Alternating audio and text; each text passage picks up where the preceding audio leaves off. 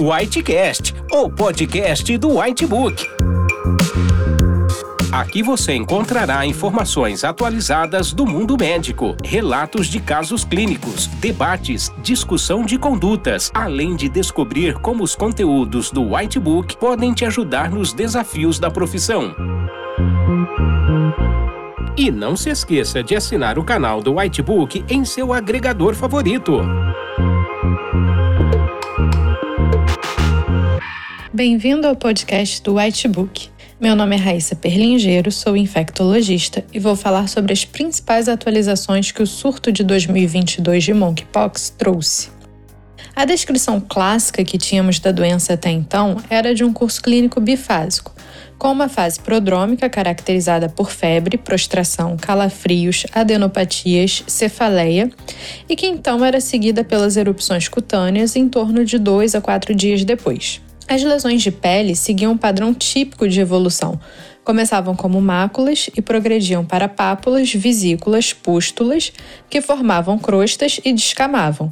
Historicamente, as lesões apareciam e progrediam simultaneamente, o que inclusive servia para diferenciar clinicamente de outras doenças virais como varicela. As lesões se concentravam predominantemente em face, palma das mãos e sola dos pés, mucosas e mais raramente em genitais. No surto atual, temos visto uma mudança desse padrão, com a maior parte dos pacientes apresentando lesões em mucosa, principalmente em região genital e perianal.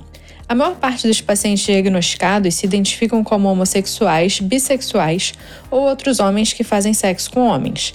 A predileção por essas áreas, somada ao histórico da grande maioria dos pacientes relatarem contato sexual recente, sugere que as lesões se iniciam no sítio de inoculação, seguidas pelos sintomas sistêmicos e então disseminação das lesões. Além disso, muitos pacientes têm manifestações cutâneas em estágios diferentes de evolução, o que pode sugerir autoinoculação. E no atendimento inicial, eles podem apresentar apenas manifestações mucocutâneas e desenvolverem sintomas sistêmicos após. A dor em reto ou dor para evacuar, inclusive podendo estar associada a proctite e edema em pênis, com alguns pacientes complicando com parafimose, tem sido relatado. As lesões em orofaringe, que não eram tão comuns, têm sido observadas e alguns pacientes podem complicar com pústula, edema ou abscesso. Outro fato relevante é que a apresentação concomitante com uma infecção sexualmente transmissível, sendo gonorreia e clamídia as mais comuns, e assim reforçando a necessidade de sempre aproveitar a oportunidade para testar o paciente para outras ISTs. Espero que tenha gostado do podcast e para saber mais sobre o assunto, veja o conteúdo completo e os vídeos de Monkeypox no Whitebook. Para mais conteúdos atualizados, não deixe de assinar nosso canal do Whitebook e acesse nossos podcasts no portal PebMed em pebmed.com.br.